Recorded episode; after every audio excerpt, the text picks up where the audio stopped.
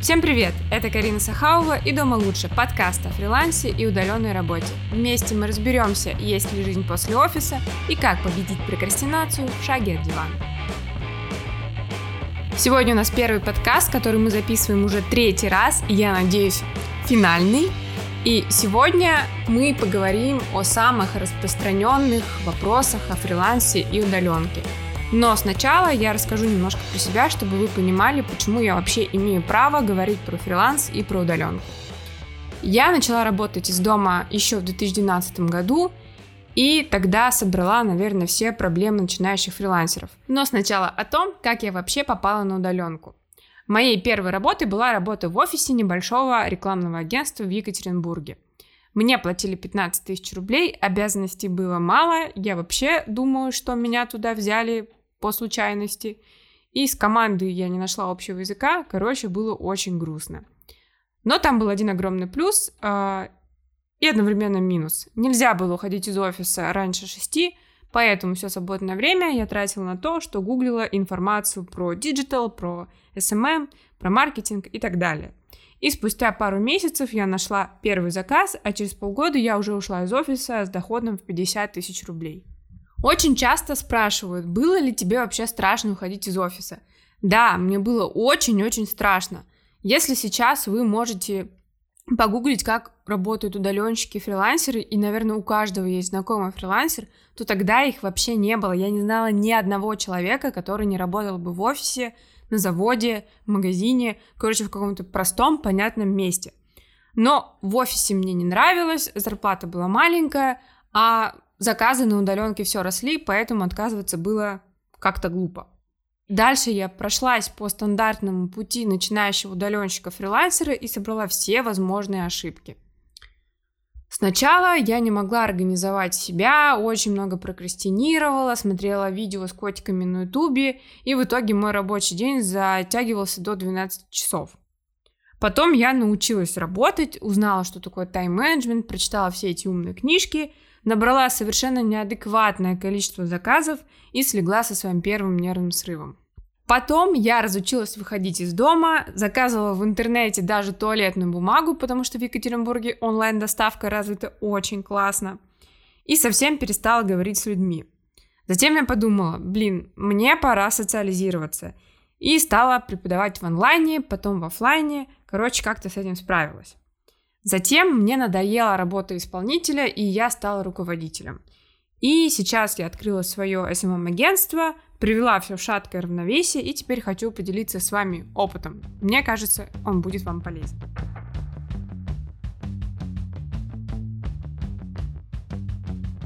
А теперь я хочу представить Пашу. Дальше подкаст мы будем вести с ним вдвоем. Паша мой молодой человек и партнер по бизнесу. СММ-агентство мы открыли с ним вдвоем. Привет, Паш. Карина, привет. Паша сейчас мне будет задавать э, все самые популярные вопросы по фрилансу и удаленке, которые мы с ним нашли в интернете, и мы будем вместе обсуждать, как на них правильно было бы ответить, потому что Паша тоже работает на удаленке примерно столько же, сколько и я. А потом мы ответим на несколько интересных вопросов, которые мне задали мои подписчики в Инстаграме. Поехали! Окей, первый вопрос. Чем фриланс отличается от удаленной работы? Вообще, Э, есть конкретное различие. Фриланс — это разовый заказ, то есть фрилансер — это человек, который не работает нигде, ни на одну компанию, а он выполняет постоянно какие-то разовые заказы. А удаленщик это человек, который такой обычный человек-сотрудник, который работает по проектно, или он прям работает за зарплату, и, и вот. Но в России нету конкретного разделения между словом фрилансер и удаленщик.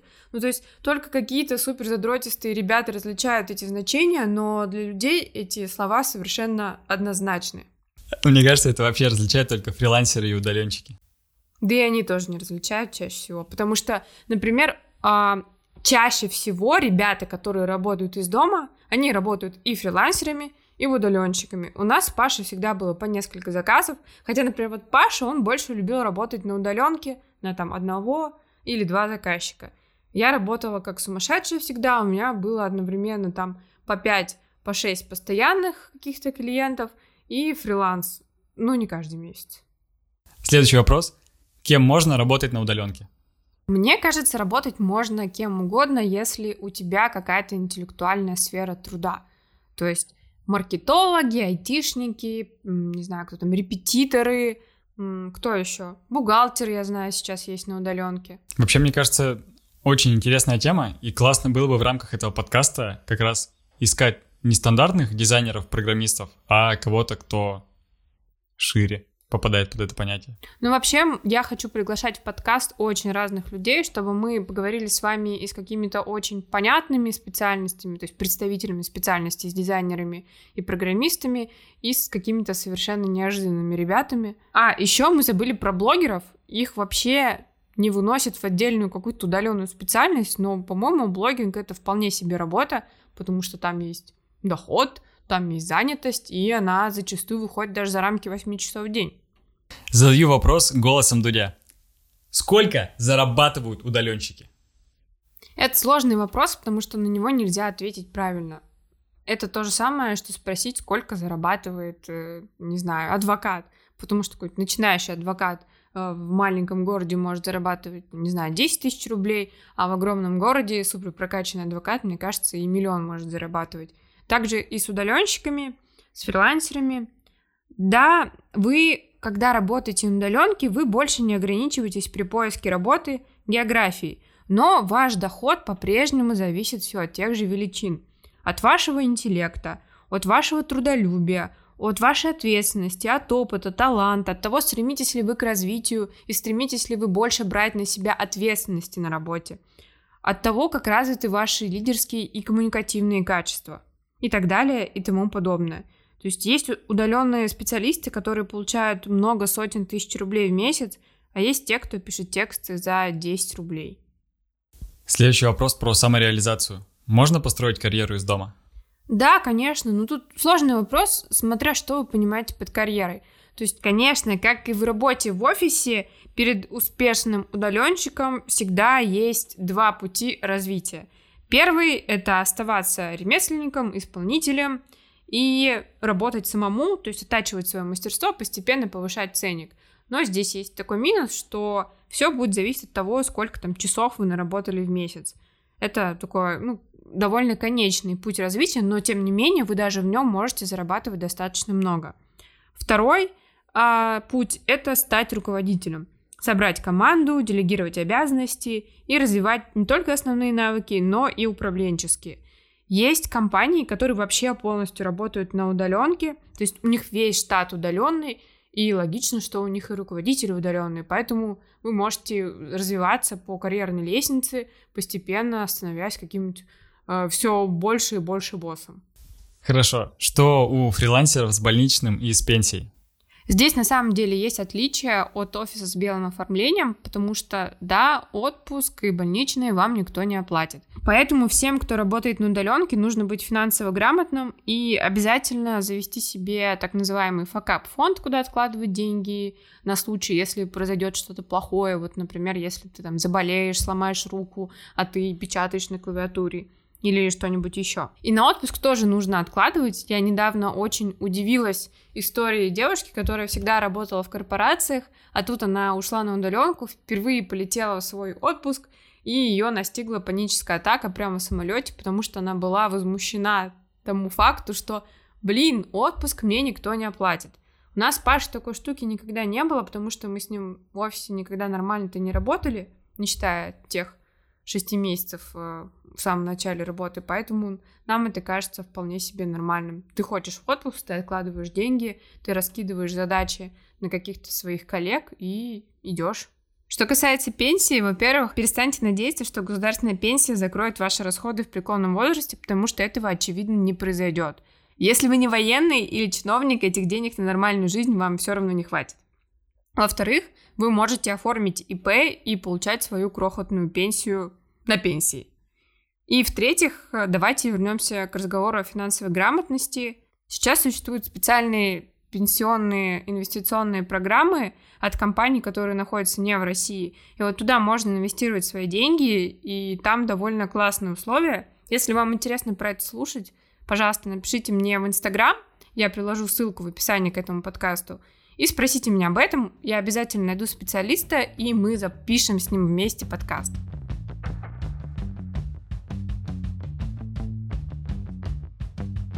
Теперь главный вопрос тех, кто уже решился почти. С чего вообще начать? Первый шаг вы должны вообще понять, чем вы хотите заниматься. Потому что сейчас специальностей на удаленке много, как мы уже обсудили. Вам нужно хотя бы определиться, в каком направлении вы хотите двигаться. Составьте себе список профессий, которые вам потенциально могут быть интересны. И тут отталкивайтесь от того, что вы действительно делали, и у вас получалось, и вам при этом нравилось. То есть, если вы никогда не писали тексты вообще в жизни, вам никогда не нравилось писать сочинения, то вряд ли вы будете хорошим копирайтером. Если вы ничего никогда не рисовали и вообще об этом не думали, то чтобы стать иллюстратором, вам придется потратить очень много времени. За все удаленные специальности я не скажу, но, например, у маркетологов и айтишников есть фора, потому что почти у каждой популярной онлайн-школы, там Geekbrains, Нетология, Skillbox и так далее, у них есть бесплатные онлайн-курсы, которые как раз знакомят со специальностями. Например, у Geekbrains летом был интенсив из 24 бесплатных лекций, и там разные специалисты рассказывали о своих специальностях, что они там делают, в чем конкретно заключается их работа, и там даже были небольшие домашние задания, чтобы ученики могли понять, нравится им это делать, получается или нет. В нетологии в бесплатном доступе вообще всегда висят вводные лекции по разным профессиям, типа кем работать в маркетинге, гейм-дизайнер, как создавать игры с нуля, обучение веб-разработки, с чего начать и так далее. Мне кажется, вот нужно посмотреть все вот эти лекции, если вы вообще не понимаете, чем хотите заняться, и примерно определиться. Кстати, в Инстаграме тоже регулярно проводятся бесплатные марафоны по разным digital-профессиям, но с Инстаграмом здесь нужно быть поосторожнее, потому что, во-первых, там профессии очень странные, а, чисто инстаграмовские, типа администратор инстаграм-аккаунта, который непонятно чем занимается, когда есть нормальное название профессии, SMM-специалист. Во-вторых, эксперты, которые участвуют в этих марафонах, они очень часто не эксперты, какие-нибудь инфо-цыгане, поэтому внимательно смотрите за тем, кто автор контента и реально ли он работает в этой нише. После того, как вы поймете, какая профессия вам интересна, постарайтесь пообщаться с реальными специалистами, которые работают в этой нише. Например, найдите такого человека в своем городе и пригласите его на встречу. Чтобы вам не отказали, сделайте встречу обоюдо приятной, обоюдо полезной. Например, пригласите его на ужин или оплатите его время как консультацию. И поговорите о том, в чем конкретно заключается работа его в его профессии, как он, как он вообще проводит свои рабочие дни, потому что это не всегда очевидно со стороны. Когда у вас появится понимание, чем вы конкретно хотите заниматься, вот здесь нужно пройти какой-нибудь небольшой курс по специальности. То есть на том же скиллбоксе, нетологии, гигбрейнсе вы можете пройти коротенький курс. Я не советую проходить курсы вот в данный момент дольше, чем на 1, 2, 3 месяца, потому что есть опасность завязнуть в обучении и никогда не начать. Так вот, пройдите такой простой курс, и знания, полученные на нем, будут не очень глубокими, то есть вы не станете никогда профи с доходом от 100 тысяч, пройдя курс для начинашек. Но это не нужно, потому что сейчас ваша цель получить какие-то первые навыки, на которых вы уже научитесь зарабатывать и поймете, хотите ли вы вообще заниматься этим в своей жизни. Если на обучение нет денег, это не страшно, потому что практически всю информацию можно найти в свободном доступе Например, я люблю длительные системные курсы, поэтому я прохожу их, ну, наверное, там со второго года своей работы. А Паша такие курсы, по-моему, ни разу не проходил. Длинные вообще никогда. Вот, он всегда ищет какие-то короткие занятия, чаще всего они даже бесплатные, и чаще всего они не на русском языке. Вообще это лайфхак. Ну, все, что касается графики, если вы идете в любой дизайн, вообще любой, классно, если вы знаете английский, потому что русские люди любят записывать уроки часовые с кряканьем, они гавкают, они хрипят микрофоны. Все очень долго, потом записывают свои ошибки. Всегда европейские чуваки, английские, американские чуваки записывают короткие, очень полезные уроки, они минутные, максимум 15 минут. И там знаний намного больше, чем в русских. Да, вообще можно найти бесплатную информацию по любой профессии, не только по дизайну, но она будет не структурированной, и вам придется потратить время, чтобы составить себе план обучения. И на этом этапе важно, чтобы материалы, которые вы проходите, они были опять-таки от нормальных спикеров.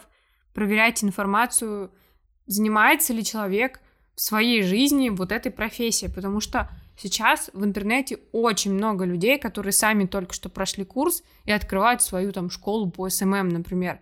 Они, естественно, просто повторяют то, чему их научили, но так как они не понимают то, о чем говорят, то их обучение будет бесполезным. Когда вы получите свои первые навыки, сразу же ищите работу. Пусть она будет малооплачиваемой или вообще неоплачиваемой, но вам нужно сразу же начать применять знания на практике. Например, Паша сразу после того, как понял, что он хочет стать дизайнером, он пошел в офис э, на полгода или на сколько? Я не помню точно. Ну, вроде бы полгода было. Сейчас мы уже понимаем, что вообще можно было не мучиться в офисе эти полгода, спокойно можно было работать на удаленке дизайнером, но очень часто людей, которым ну, сложно собраться, сложно вообще как-то структурировать себя, заставить себя в чем-то развиваться, им в этом плане офис помогает, особенно в самом начале. То есть это такой интересный лайфхак, чтобы работать на удаленке, попробуйте сначала поучиться поработать в офисе. Ну, просто вам спустя полгода будет намного проще, потому что вы уже поймете там, как нужно ставить задачи, как, как вообще работать вот эту работу, как разговаривать с клиентами, не бояться, не падать от них в обморок и так далее.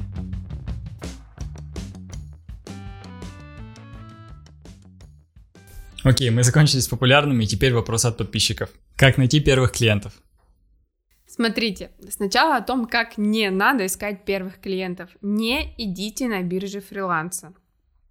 Не надо этого делать, потому что вы, во-первых, сразу же столкнетесь с самыми неадекватными заказчиками, которыми вообще не ценят вашу работу и платят очень мало денег. Плюс там какая-то совершенно бешеная конкуренция за вот эти мало денег, и вам туда не надо. Где можно искать нормальных первых заказчиков? На Фейсбуке и в Телеграм. На Фейсбуке есть куча сообществ э, по конкретным специальностям, там есть отдельно для СММщиков, отдельно для дизайнеров, даже есть отдельные сообщества по поиску работы, например, в маркетинге. Просто внутри Фейсбука забивайте в поиск нужное вам слово и ищите эти группы, смотрите, которые часто обновляются, и отвечайте там на вакансии. Либо просто выложите свой пост, прям так скажите, я вот начинающий такой-то, хочу поработать почти бесплатно. Телеграме есть тоже довольно много каналов с работой, причем с работы очень-очень разные. Там есть каналы э, с, для фрилансеров с какими-то маленькими заказиками, есть э, вакансии на удаленку с оплатой больше, чем 100 тысяч рублей. Еще вам очень поможет, если вы вначале сделаете бесплатно хотя бы пару заказов. Во-первых, у вас уже будет портфолио.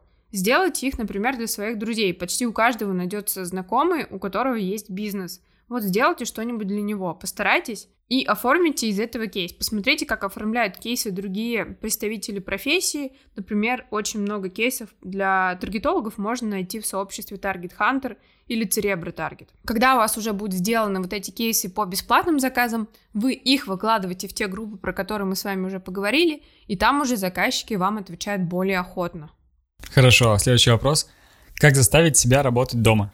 Смотрите, во-первых, нет ничего страшного, что вам сложно работать дома, потому что мы так устроены, что мы привыкаем к месту, в котором мы работаем. То есть и нам кажется нормальным, что мы работаем на работе, вот в офисе, например, или на заводе, или в магазине, неважно. Мы уже себя приучили, что мы приходим вот в эту обстановку, и мы знаем, что здесь мы будем работать. Плюс там все остальные тоже работают, и нам как-то неловко не работать. Поэтому продуктивность повышается. Когда мы возвращаемся домой, мы привыкли, что вот это место, где мы готовим, отдыхаем, смотрим сериалы и так далее, и спим. Не работаем поэтому продуктивность сразу снижается. Что нужно сделать? Нужно приучить свой мозг, что дома вы тоже работаете. И для этого очень круто помогает, если у вас есть место, которое предназначено только для работы. В идеале это личный кабинет, но у нас вот личный кабинет только в этом году появился, хотя мы работаем на удаленке уже сколько? 8 лет? Да, наверное, уже лет 8.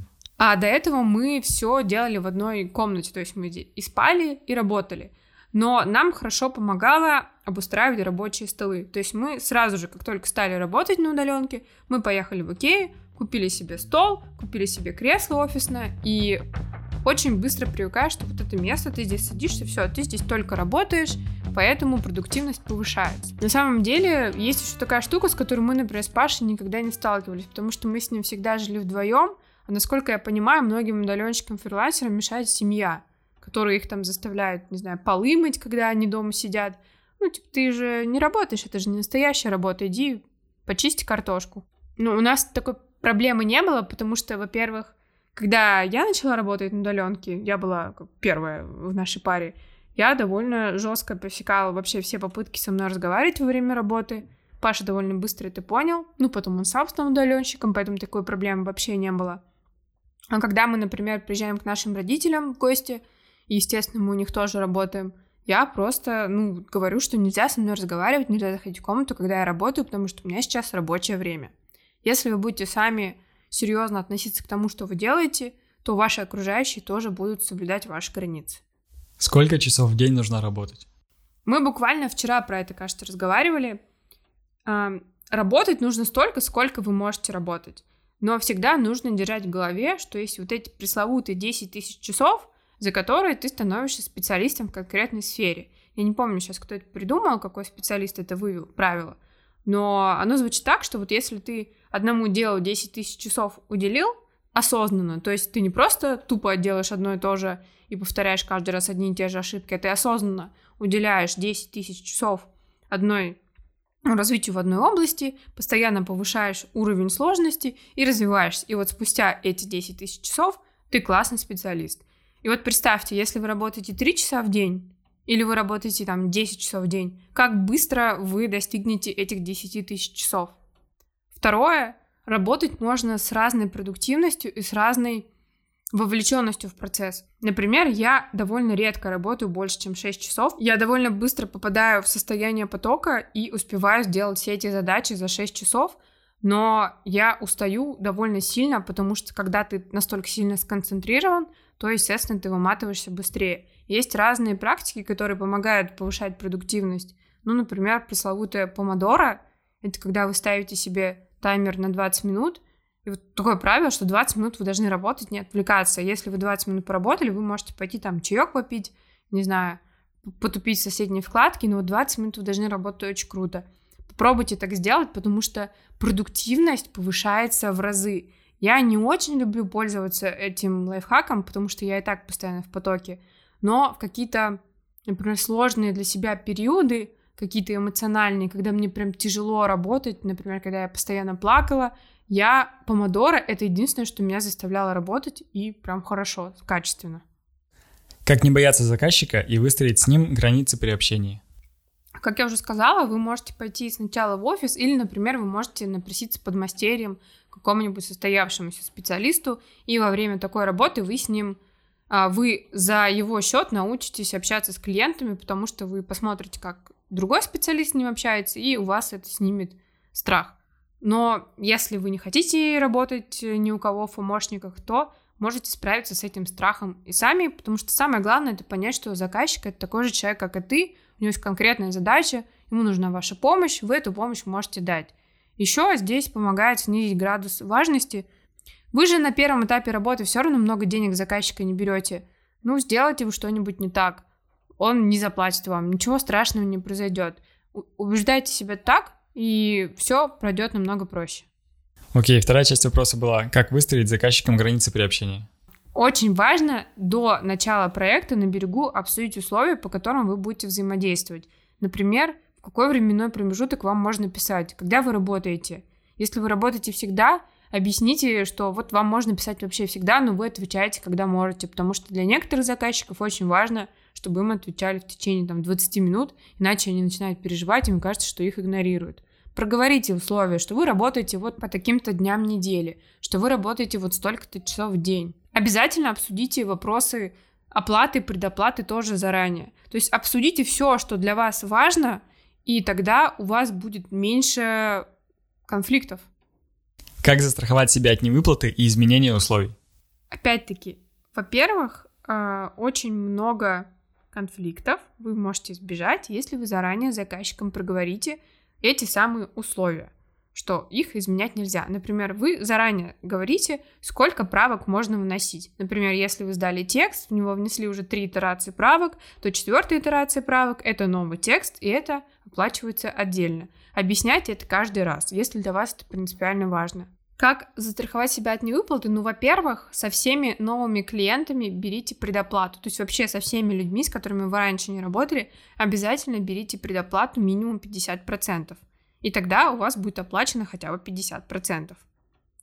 А полностью защитить вас от невыплаты может только договор, поэтому если вы настроены серьезно, заключайте договор. Важное замечание. Очень многие думают, что договор можно заключить только с ИП. На самом деле можно заключить и с физлицом. Это просто договор подряда с физлицом называется, если я правильно запомнила. И вы сможете работать легально. Или, например, если вы не хотите как ИПшник регистрироваться, вы можете зарегистрироваться как самозанятый и тоже официально оформить свои отношения. Окей. Решился я пойти на фриланс, и как мне это совмещать теперь с основной работой? Мне кажется, я могу ответить на этот вопрос только банально. Ну, посмотрите, когда у вас есть время свободное, и заполняйте его работой. Когда я начинала фрилансить, я работала до официальной работы в офисе и после, и все выходные. Ну, потому что мне было важно как можно быстрее наработать базу заказчиков, чтобы уйти с работы. Очень м- важный момент. Иногда руководители в офисе, они не против того, чтобы их сотрудники подрабатывали в свободное время – но чаще всего это не так, поэтому лучше не делать свой фриланс на работе, потому что это некрасиво, и вас за это могут уволить. Как привлечь заказчика к ответственности вовремя отвечать и отправлять материалы?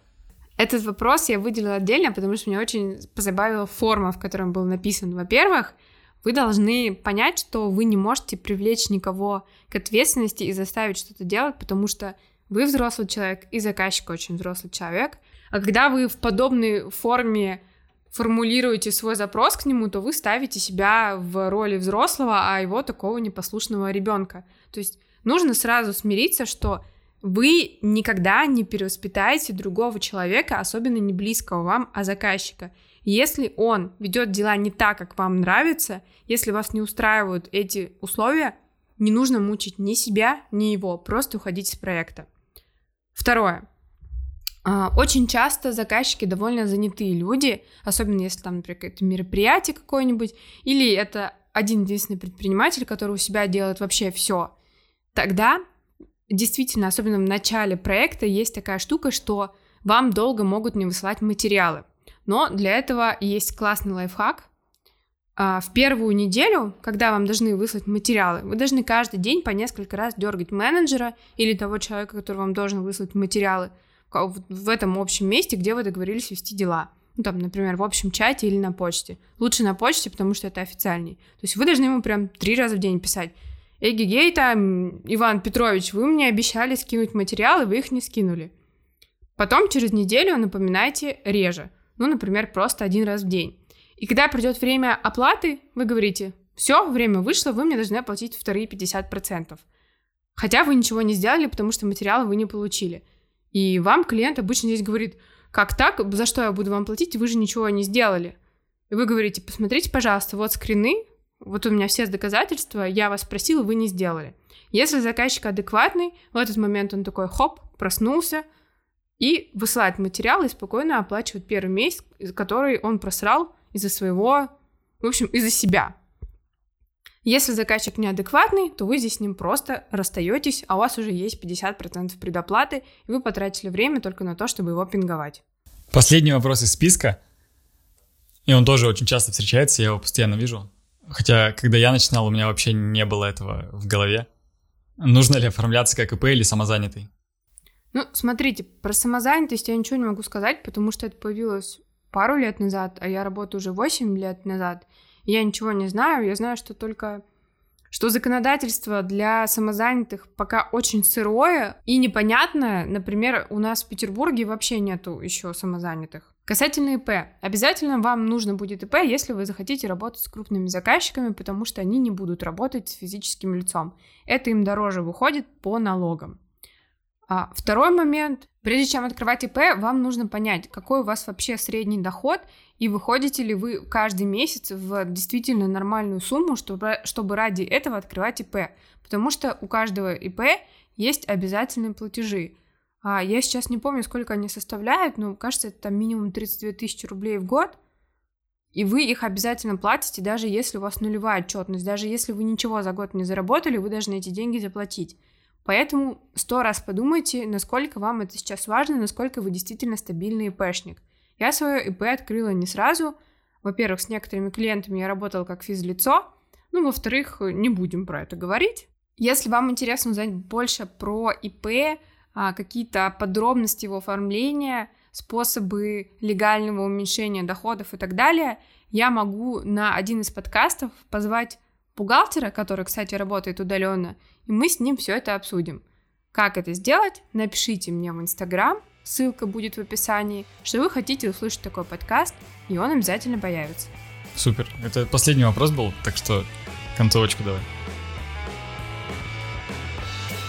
Всем спасибо за внимание. Это была Карина Сахаува и «Дома лучше» – подкаст о фрилансе и удаленной работе. Подписывайтесь на меня в Инстаграм и делитесь своим мнением о подкастах в Директ. Я обязательно приму во внимание все ваши сообщения, и вместе мы определим темы следующих подкастов.